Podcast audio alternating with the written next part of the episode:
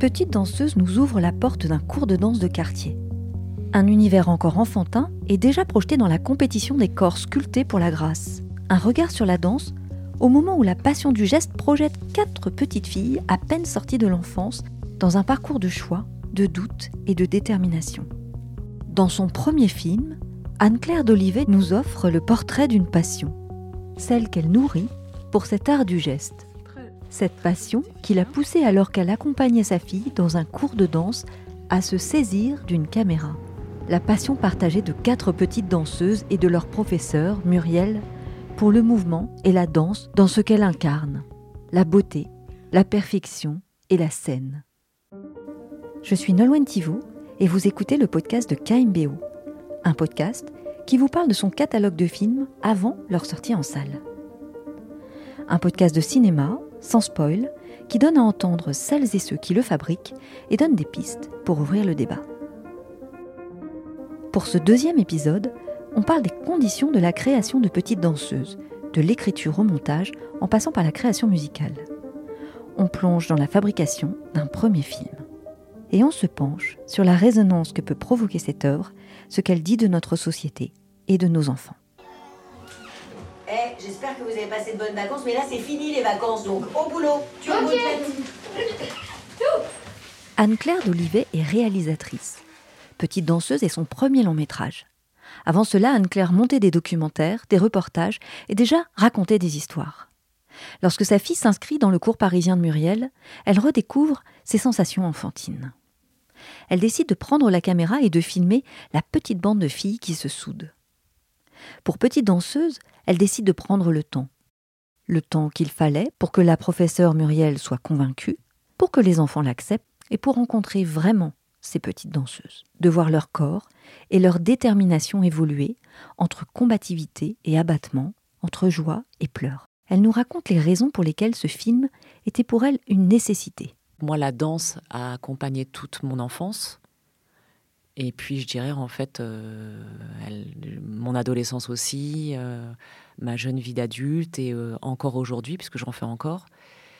Et la danse, je pense que quand on commence, c'est très dur d'arrêter. Ou alors, il faut vraiment avoir vécu quelque chose de très violent. Mais c'est tellement physique, ça, ça s'ancre en nous complètement, en fait. C'est un langage à part entière.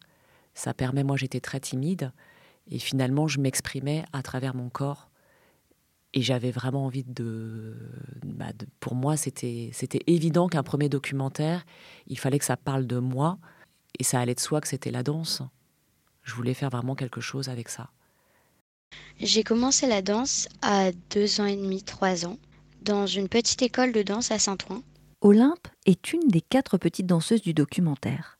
Sensible et attachante, elle danse comme elle respire. Euh, je me souviens bien de deux salles seulement une salle que j'aimais bien appeler la baleine. J'aimais beaucoup cette salle. D'ailleurs, je pense que c'est là où j'ai fait mon premier cours. Il y avait des grands rideaux avec des perles. On passait euh, de l'autre côté. L'exercice dont je me souviens, quand elle faisait pointe, bah, mon pied il était flex. Et quand il faisait flex, mon pied il était pointe. Du coup, je faisais tout le contraire. Mais en arrivant chez Muriel, j'ai compris ce qu'il fallait vraiment faire. La première année où j'étais chez Muriel, j'avais pas encore chopé le virus. Euh, des concours, euh, de la magie de la danse. Pour l'instant, c'était qu'un jeu, on va dire. Et j'ai commencé à adorer danser. Je trouvais ça magique. Je pense que le mot danser, c'est la perfection incarnée.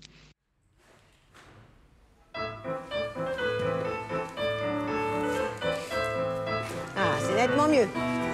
Attention, les deux bras à la même hauteur. Tiens le dos, tiens le dos, reste. Oh, que c'est chaud. Allez, mais il faut être en musique, hein. Allez. En haut. Et hop Pas en retard, hein Le dos. Dans le sol. Mais alors quand même, qu'est-ce que tu fais la tronche Respire Allez, on grimpe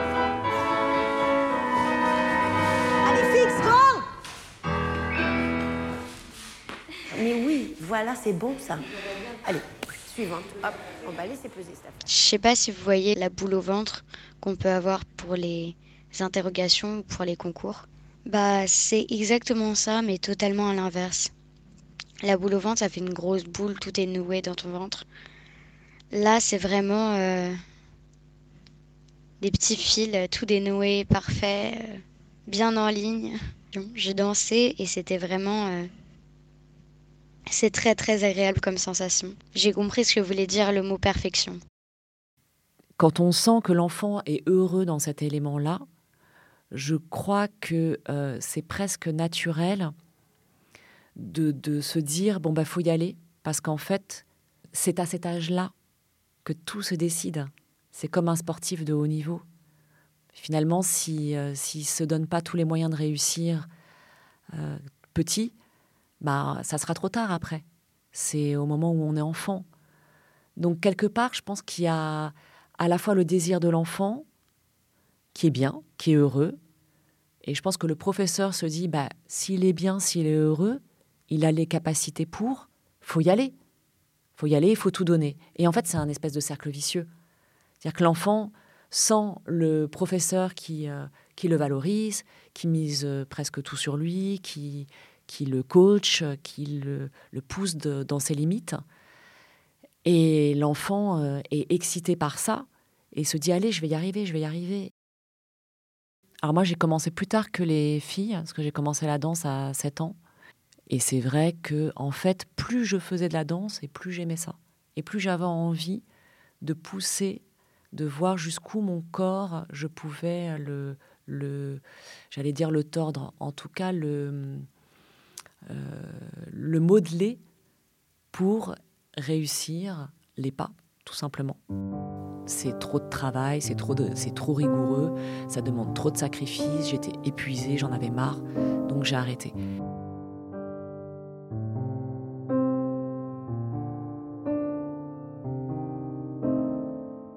toujours voulu danser, j'ai toujours été euh, dans cette espèce de, euh, de je, danse ou j'écoute de la musique ou je regarde de l'art. J'ai toujours été dans ça, mais par moi-même. C'est pas mes parents qui m'ont inculqué la passion de l'art, ça a toujours été là. Melvin Lawoui est danseur. Il a 20 ans et vit à New York depuis quelques années. Il danse pour la compagnie de l'American Ballet Theatre. Infatigable, déterminé, il commence la danse à 3 ans et intègre dès 10 ans une école professionnelle. J'ai voulu l'interroger sur son parcours, son désir de danse. Depuis New York, il nous a confié son admiration pour les petites danseuses et la sensibilité du film. Ému par ces images, il partage avec nous ses souvenirs. En face de, mon école maternelle, il y avait une école de danse, tout était vitré, donc on voyait les, cours et tout ça. Et à l'âge de 3 ans, en fait, je suis sorti de l'école maternelle, j'ai couru, j'ai traversé la rue comme un déchaîné et je suis allé dans le studio de danse. Je l'ai fait euh, pas qu'une seule fois, bien sûr. Ma professeure, elle, elle avait beaucoup, beaucoup d'élèves parce qu'elle gérait toute l'école. Donc, du coup, on était, euh, je crois, plus de 150 élèves, quelque chose comme ça. Au début, ça a commencé avec des cours très loisirs, euh, éveil et jeu un peu. Et puis après, à partir de 6 ans, je pense qu'elle a vu mon potentiel et c'est à partir de là où j'ai commencé à faire euh, les cours plus tard le soir ou à intégrer deux cours en même temps ou avoir un cours plus avancé. Et puis, comme j'étais un garçon, elle, elle essayait aussi de m'aider par rapport à ça. 10-11 ans. Je vous dis 10 ans, mais c'est entre 10 et 12 ans. Il y a eu cette espèce justement de, déclic où je, rentré, suis rentré dans une formation professionnelle, où j'ai dû abandonner euh, l'école physique. Je me rappelle très bien à l'âge de 12 ans. Il y a tout qui s'est scellé où je me suis dit, ah ben je peux être danseur, gagner de l'argent, donc du coup en faire mon métier, et c'est ma passion. Et en plus, j'ai un professeur qui croit en moi. Comme Melvin, les petites danseuses du film, elles aussi expriment une maturité précoce. Les images d'Anne-Claire d'Olivet captent leur désir parfois contradictoire d'enfance et d'indépendance, comme celle d'Ida, par exemple, dans le film, désireuse de grandir. En même temps, j'ai hâte de grandir parce que j'ai envie d'être euh, indépendante, pouvoir euh, gérer euh, tout, son argent, sa nourriture, son loyer, son appartement. Mais en même temps, je veux rester un enfant pour toujours pouvoir compter sur mes parents. Bon, même si je peux toujours compter sur mes parents quand je serai adulte, un peu moins parce que je vivrai plus avec eux et du coup, je les verrai un peu moins.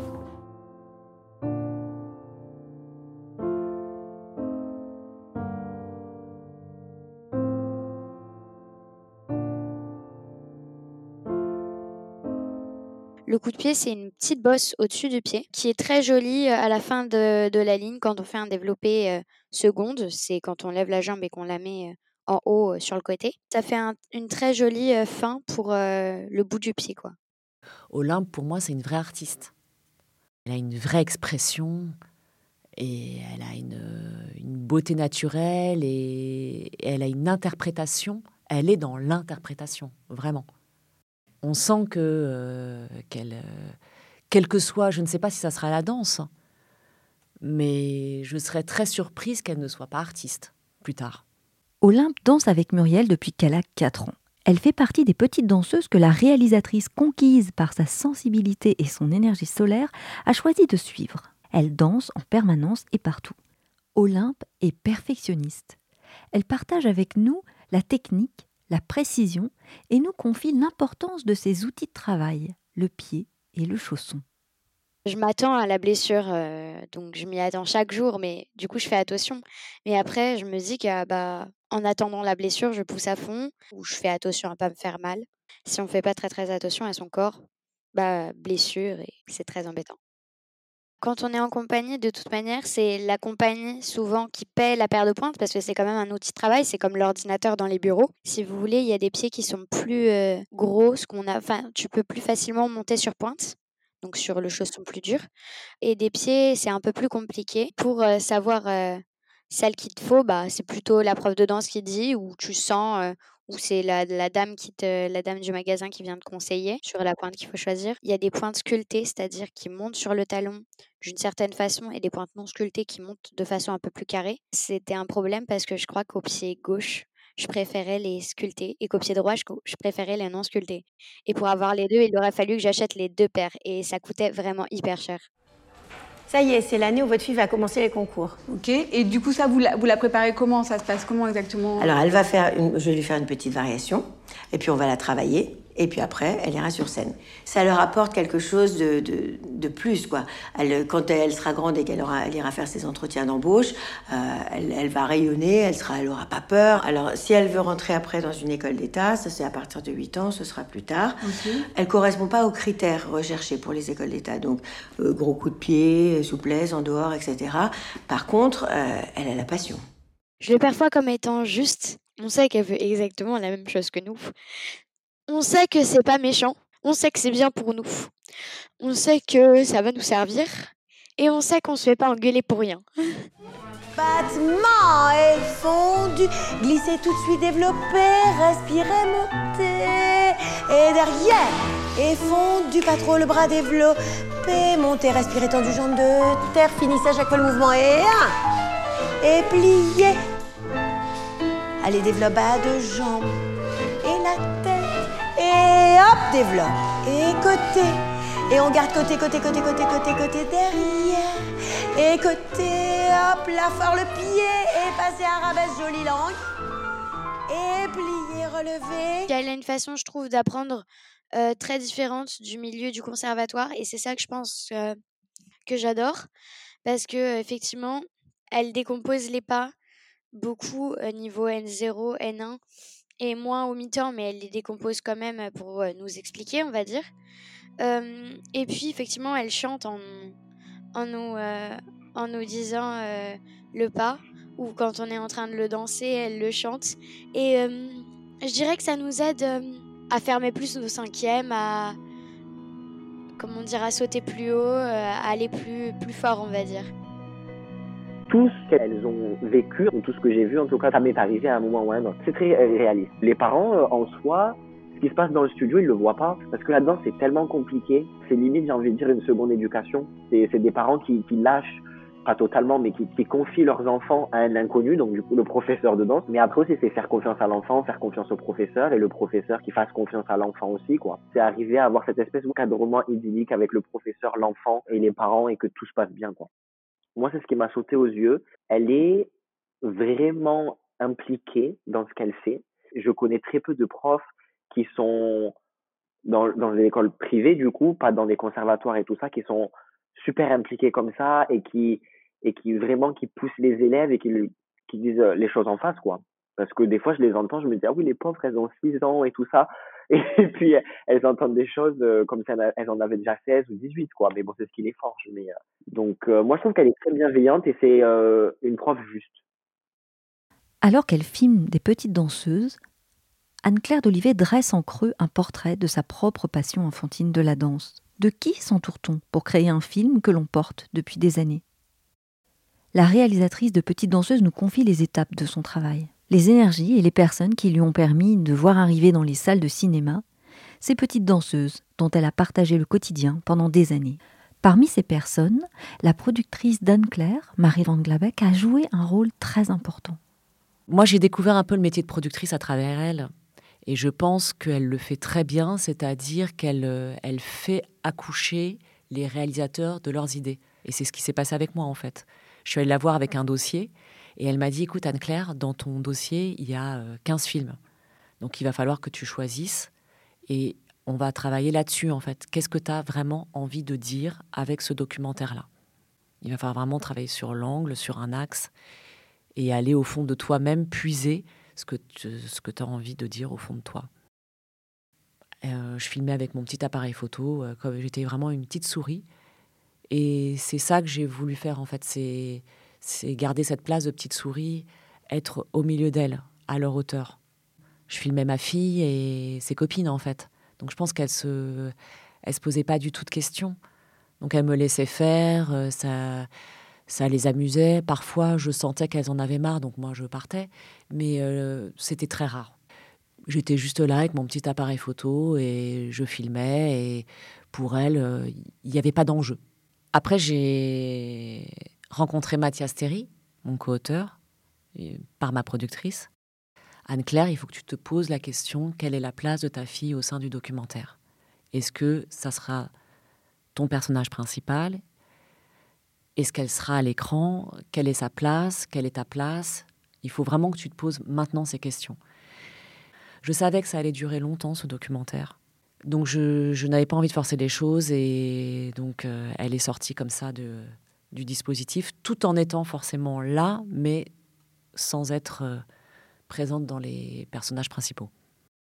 Mathias Théry est réalisateur. Alors qu'il suit des études d'art plastique aux Arts décoratifs de Paris, il y découvre le cinéma documentaire. Après un premier court métrage remarqué, il s'associe avec Étienne Chailloux pour son travail. Ensemble, ils interrogent les formes de narration en utilisant le dessin animé, la photographie, la peinture ou encore des marionnettes. Ils co-réalisent les documentaires remarqués La sociologue et l'ourson en 2016 et La cravate en 2020.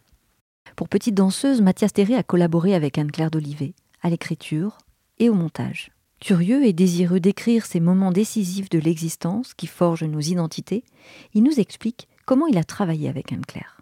Alors quand Anne-Claire m'a contacté, elle avait fait des repérages, elle avait envie de faire le film, elle avait commencé un peu à filmer, elle avait des idées en vrac, mais elle avait besoin de mettre euh, mettre tout en forme de manière cohérente dans un projet de film. On a commencé à regarder les images qu'elle avait tournées et euh, discuter ensemble et réfléchir ensemble sur les, choix qu'elle voulait prendre.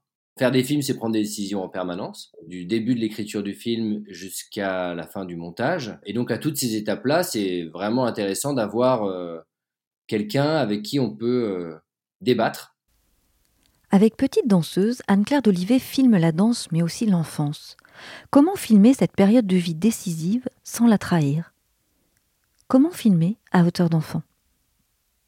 Je, ne voulais pas perdre la magie que j'avais eue quand moi j'étais juste avec mon petit appareil et qu'elle. Euh, c'est comme si. Euh, enfin, j'étais vraiment enfermée avec elle dans les vestiaires et elle jouait. Euh, et j'étais pas là. Je n'existais pas. Elle m'oubliait totalement. Et je voulais garder ce moment-là. C'est pour ça qu'au départ, quand on a commencé à filmer avec Jérôme Olivier, c'était comme une grosse caméra. On était beaucoup en dehors de la salle, on filmait beaucoup de loin. J'aime beaucoup aussi les portes entrouvertes parce qu'on sent qu'on rentre dans une histoire, on rentre dans une séquence, mais on ne la dérange pas. On la laisse telle qu'elle. Et je voulais pas les déranger. Je voulais vraiment qu'elle euh, bah, qu'elle soit juste elle-même à ce moment-là qu'il n'y ait pas de fabrication, qu'elle soit pas dans l'image, dans la maîtrise d'elle-même. J'ai commencé moi-même à leur, euh, toujours avec euh, mon petit appareil photo, à leur mettre des micros. Ça a commencé comme ça. Et euh, j'ai commencé à tester en fait les unes et les autres pour voir qui oubliait le micro et qui aimait bien l'avoir, qui en avait marre. Donc ça, ça a duré quelques mois. Et j'ai emmené euh, mon chef opérateur avec moi en concours pour qu'il voit comment ça se passait, parce que c'est quand même quelque chose de très, très particulier, de très intense, de très long. Et, euh, je voulais aussi que les filles vivent ce moment avec une caméra. Donc ça, c'est arrivé une fois avec mon chef opérateur Jérôme Olivier. Et là, on a sorti, donc euh, on avait chacun notre caméra, et on a sorti les micros, et on a testé. Donc c'est ce moment-là de préparation, il a duré quelques mois. Avec Mathias, pour chacune, chaque personnage construit la narration, construit le parcours, la trajectoire. On s'en parlait pendant le tournage. À chaque fois, on se, on se, parlait au téléphone, on se voyait, on reposait les choses. Donc, ce que je veux dire, c'est qu'avant le montage, c'était quand même très tissé. On savait que c'était le récit de nos quatre personnages. Après, c'était comment on allait justement euh, monter, intercaler les récits. Anne-Claire d'Olivet témoigne de parcours individuels et de personnages, mais elle a aussi voulu retenir ces moments de jeu et d'enfance d'une bande de petites filles à la lisière du monde des adultes.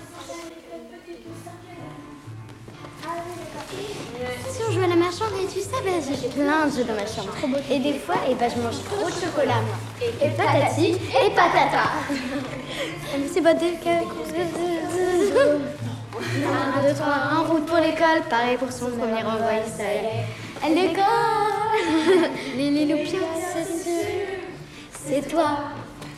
Les Liloupiottes, c'est toi et moi. Et les petits trucs salés, et les petites choses sucrées, je suis Le film documentaire euh, euh, grave dans le marbre euh, une période de la vie des personnes qui sont filmées. Et en l'occurrence, comme ce sont des enfants, c'est des périodes qui sont très courtes. Enfin, on a compris ensemble qu'il y avait cette envie de faire un film sur l'enfance, de filmer l'enfance à hauteur d'enfant, je vais dire. C'est-à-dire que a décidé de placer la caméra assez bas au niveau du, point de vue des enfants, que les adultes pourraient intervenir, mais jamais, euh, on serait jamais seul avec un adulte. C'est plutôt les, adultes rentrent dans le film comme ils rentrent dans la vie des enfants ou comme ils passent dans la vie des enfants, et qu'au final, euh, ce soit un film qui soit qui, ne se vive que euh, du point de ouais, à hauteur d'enfant ou du point de vue des enfants, c'est-à-dire que on ne, on ne reçoit que ce que les enfants reçoivent de leur entourage.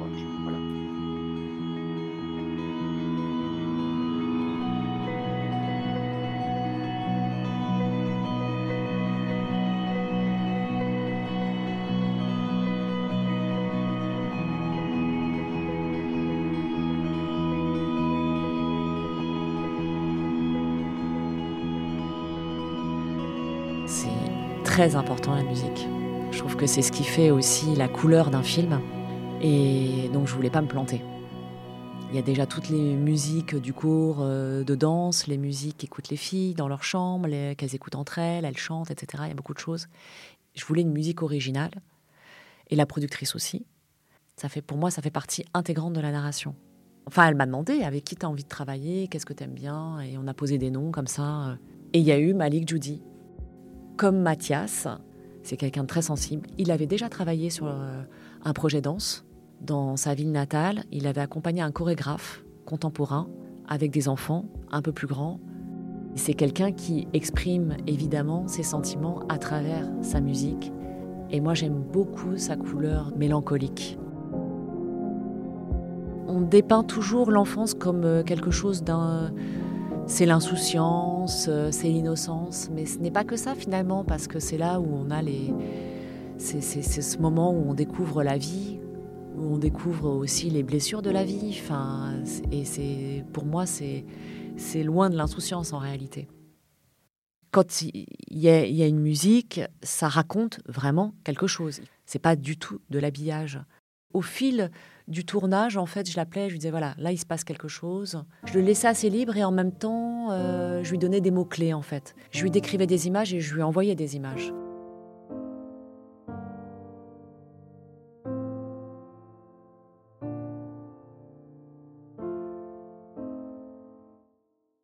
Et le montage, pour moi, c'était vraiment essentiel d'avoir le bon monteur, la bonne monteuse. Je suis donc j'ai sélectionné une certaine matière c'est cette matière-là qu'on a dégrossie avec la monteuse, on a tout regardé et on a beaucoup travaillé en fait après.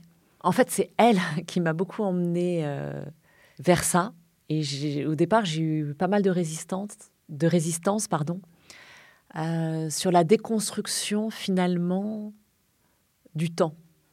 On n'a pas suivi la chronologie de l'année. On a beaucoup déconstruit. On a travaillé avec des post-it, par couleur, par personnage.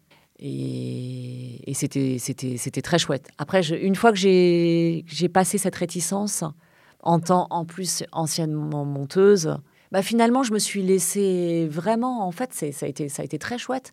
Parce que finalement, je me suis dit, mais en fait, tout est possible. Et donc là, on a commencé à tout déconstruire, reconstruire. Mathias est venu, nous a aidés. Enfin, ça s'est fait en équipe. Mathias nous a aidés à, cisailler et à trouver le rythme du film. Et en fait, j'ai appris avec lui à enlever tout le superflu. Évidemment, on veut tout mettre dans, dans le film. On veut rien lâcher. Chaque projet, pour qu'il soit réussi, doit trouver sa manière d'être raconté. Tous les sujets sont bons, mais la grande difficulté, c'est à chaque fois trouver la manière la mieux adaptée pour que quelque chose d'intéressant et de sensible soit dit. Et ce travail pour trouver la bonne écriture est un travail qui se fait du début à la fin du film, qui se fait lorsqu'on commence à avoir la première idée, se reformule tout au long du, de l'écriture du film. Au moment du tournage, au moment du montage, c'est pas des formules qu'on trouve à un, à un moment T, ça se fait tout du long. Faire un film documentaire, ce n'est pas juste poser sa caméra et attendre que les choses se déroulent. C'est décider de qu'est-ce que l'on veut voir dans ce qui va se dérouler sous nos yeux et qu'est-ce que l'on veut montrer et qu'est-ce que l'on veut raconter. Et Anne-Claire avait, euh, dès le début, aussi la conscience qu'elle allait montrer des enfants en proie à des questionnements d'adultes. Ce que je trouve intéressant, c'est d'observer des, trajectoires des gens. On n'est pas des êtres euh, de, marbre qui sommes figés dans, dans des identités euh, pour toujours. Nous sommes sans cesse en train de réécrire qui nous sommes. Et observer quelqu'un dans sa trajectoire, c'est observer quelqu'un en train d'essayer de se définir. Donc euh, oui, je pense que dans mon travail, j'aime euh, essayer de comprendre qui sont les gens. Et pour comprendre qui sont les gens, il faut comprendre leur histoire et euh, comment est-ce qu'ils organisent leur futur, on va dire. En fait, je crois qu'un documentaire est réussi à partir du moment où les personnages, et c'est pas gagné, hein, ça demande beaucoup de temps, nous font vraiment confiance. Qui sentent qu'on va pas les trahir. Qu'on n'est pas là pour, euh, voilà, tout simplement les trahir. Qu'on va juste euh, les montrer euh, comme ils sont, en fait, tels qu'ils sont. Et que c'est ça qu'on en. En fait, c'est voilà, c'est ça que j'ai envie de garder.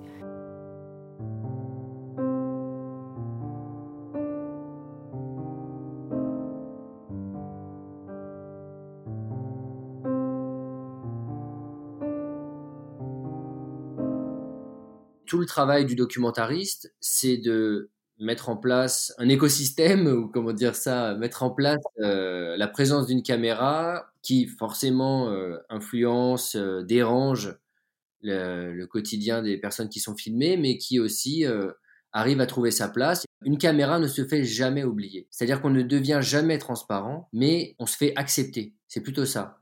C'est-à-dire qu'on trouve avec les personnes que l'on filme un rapport, une relation qui va dans les deux sens, où euh, des gens se laissent filmer et, et en même temps des gens acceptent. Une caméra se apprend à se faire accepter. Et euh, dans ce jeu-là, se crée au bout d'un moment quelque chose, naissent des images de cette rencontre. Mais ce n'est jamais, à un moment donné, à force d'être là, on disparaît. Ce n'est pas comme ça que ça se passe. Si la relation qui se met en place est assez bien construite, euh, nourrie, la vie revient. Et donc c'est comme ça qu'on qu'on arrive à filmer, mais un documentaire, ce n'est jamais une captation euh, divine, quoi. C'est pas comme s'il y avait euh, un œil invisible qui était là pour voir. Euh, c'est tout un travail à la fois au tournage de donc de mise en place d'une relation et un travail au montage de restitution de l'histoire qui donne une sensation de, réalisme, mais qui est toujours une forme d'écriture. On choisit ce qu'on montre, on choisit dans quel sens on le montre et on crée du sens. Voilà comment ça se passe. Il est quelle heure là, Marie 16h40. Bon, t'arrêtes, tu finiras tout à l'heure. Sinon, tu vas être en retard. Il faut que tu partes. Hein de toute façon, t'as compris, t'as pu... t'en auras pour 5 minutes en rentrant avant le dîner. D'accord? Allez, tu prends ton sac. Tu l'as fait ton sac tout à l'heure? Oui, oui. Bon. Allez. Tu me, tu me mets un petit SMS quand t'es arrivé, hein, d'accord? Tu oublies pas? D'accord. Où il y a quelque chose d'assez frappant, c'est que ces filles, ces jeunes filles, elles sont encore presque des, bébés et elles sont dans des préoccupations de concurrence, de carrière, de chômage, d'angoisse, qui sont les angoisses normalement que l'on que l'on connaît lorsque l'on lorsque l'on finit ses études supérieures. Et Anne-Claire euh, voulait montrer ça et on a, on, a, trouvait intéressant tous les deux de réussir à, voilà, à, à, être à montrer aussi cette, euh, euh, cette étrangeté de notre société qui pressurise les enfants déjà si tôt.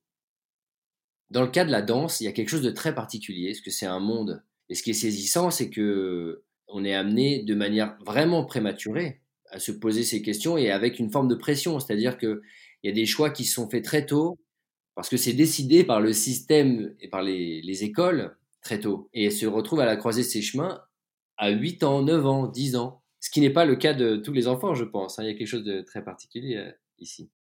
Laetitia Cherrier est programmatrice et médiatrice jeune public au cinéma L'Étoile à La Courneuve. Ouvrir les salles de cinéma aux plus jeunes est précisément son travail.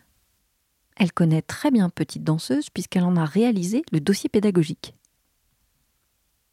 Quand on dit responsable jeune public, moi j'aime bien mettre des S à jeune et à public. Sur Petite Danseuse, euh, on peut partir du principe que regarder un film, ça peut être réellement rentrer dans le détail de comment on fait un film, qu'est-ce que c'est qu'un dispositif cinématographique? C'était un peu... Euh, on va dire, une mine d'or le fait que le film soit un, documentaire. Plus on grandit, plus c'est facile, mais quand on est en CE2, c'est pas du tout une évidence, en fait, de regarder un film et d'arriver à, à comprendre de la manière dont sont faites les images que c'est un documentaire, que les enfants qu'on voit c'est leur vrai prénom, c'est leur vraie vie, ce sont leurs vrais parents. Il y a une question qui revient très très souvent dans les séances avec les élémentaires, c'est qu'on va voir une famille à l'écran et ils vont nous demander est-ce que c'est vraiment sa maman, le, papa et la maman, est-ce qu'ils sont vraiment mariés dans la vraie vie? Et donc avant même de pouvoir parler de l'histoire, de comment a été fait le film, revenir sur qu'est-ce que c'est qu'une fiction au cinéma, qu'est-ce que c'est qu'une histoire qu'on invente, qu'est-ce qu'on filme, pourquoi on le filme, rien que ça, ça peut prendre énormément de temps plutôt que de partir sur des choses euh, de construction très basiques, on part du principe qu'en élémentaire, euh, on l'espère, les enfants ont intégré beaucoup de notions déjà. Euh, voilà, qu'on peut utiliser en classe comme le vivre ensemble, le déroulement des saisons, le déroulement du temps, la géographie, etc. Donc on peut déjà laisser ça de côté et partir sur des choses peut-être un peu plus, j'oserais presque dire philosophiques. Donc là, par exemple, dans Petite danseuse, il y a notamment un moment, et c'est quand même au, centre du film, même si on n'en parle pas tout le temps, de qu'est-ce que c'est qu'être danseuse, qu'est-ce que c'est que de travailler avec son corps, et notamment le fait que une danseuse, dans euh, l'esprit des gens, c'est euh, une jeune fille, déjà, alors qu'on voit des garçons dans le film, mais pour la plupart des, enfants, si on lui dit c'est quoi une danseuse, ou même des adultes, ils vont nous dire alors c'est une fille qui a un chignon, qui est en tutu, et évidemment qu'elle n'est pas grosse. Quand on n'est pas danseuse, quand on est une fille et qu'on rentre dans l'adolescence, euh, se confronter au changement de nos corps, c'est terrible. Mais quand en plus quelqu'un de l'extérieur ou une institution nous dit attention, il faut que ton corps il soit comme ceci, comme cela pour devenir danseuse, on va intégrer l'idée que pour être dans l'excellence, il faut même pas être mince, il faut être très mince. Plutôt que de parler de où est placée la caméra, euh, de est-ce qu'elle regarde l'objectif ou pas, euh, est-ce qu'on entend la voix de la réalisatrice lui poser des questions, on peut peut-être mettre un petit peu ça de côté quelques instants, discuter en classe de comment vous voyez votre corps. Est-ce que vous trouvez ça normal qu'on vous impose de faire un certain poids, une, euh, certaine taille? Est-ce que ça vous semble normal que si vous rentrez pas dans ces normes-là, ça veut dire que vous êtes moins bien que les autres? Est-ce que c'est normal de se déprécier parce qu'on est tous différents? Donc voilà, pour les plus grands, on peut tout de suite rentrer comme ça dans des débats euh, qui malheureusement font encore débat quand on a 30 ans, 40 ans, 50 ans, et que c'est important de déconstruire ça du coup dès l'école primaire pour que les enfants comprennent qu'en fait, euh, tant qu'on est en bonne santé, son poids et sa taille, en fait, ça n'a pas d'importance. À seulement 20 ans, le danseur prodige Melvin Lawovi fait désormais partie du corps de ballet de l'American Ballet Theatre à New York. Il nous explique ce que représente encore aujourd'hui la danse au masculin. Moi, je trouve que, surtout en France, on, manque beaucoup de garçons. C'est très compliqué parce que ça vient d'une éducation en général. C'est, n'est pas un problème que dans le monde de la danse. Parce que les garçons sont bienvenus dans le monde de la danse. C'est tout ce qui se passe autour qui ne les aide pas à rentrer dans le monde de la danse sans avoir de préjugés ou de, euh, moqueries. Ça vient de la représentation culturelle en fait de, la danse en général et comment est-ce que c'est représenté et euh, comment est-ce que c'est vendu. Parce que j'ai envie de dire jamais vous pensez à, de la danse classique si jamais vous êtes euh, vraiment pas connaisseur vous allez penser à quoi? À un tutu rose avec des petites pointes ou des strass et des paillettes. Vous n'allez pas penser à un garçon qui est en train de soulever une fille au-dessus de sa tête. Ça c'est sûr en, plus, on doit aller sur scène, présenter ça comme si tout était euh, super léger et, beau, et puis en plus avoir cette partie de théâtre où on doit euh, être des, caractères et des, euh, et des rôles différents. C'est une espèce de mix super compliqué où je me dis pourquoi est-ce que c'est pas reconnu?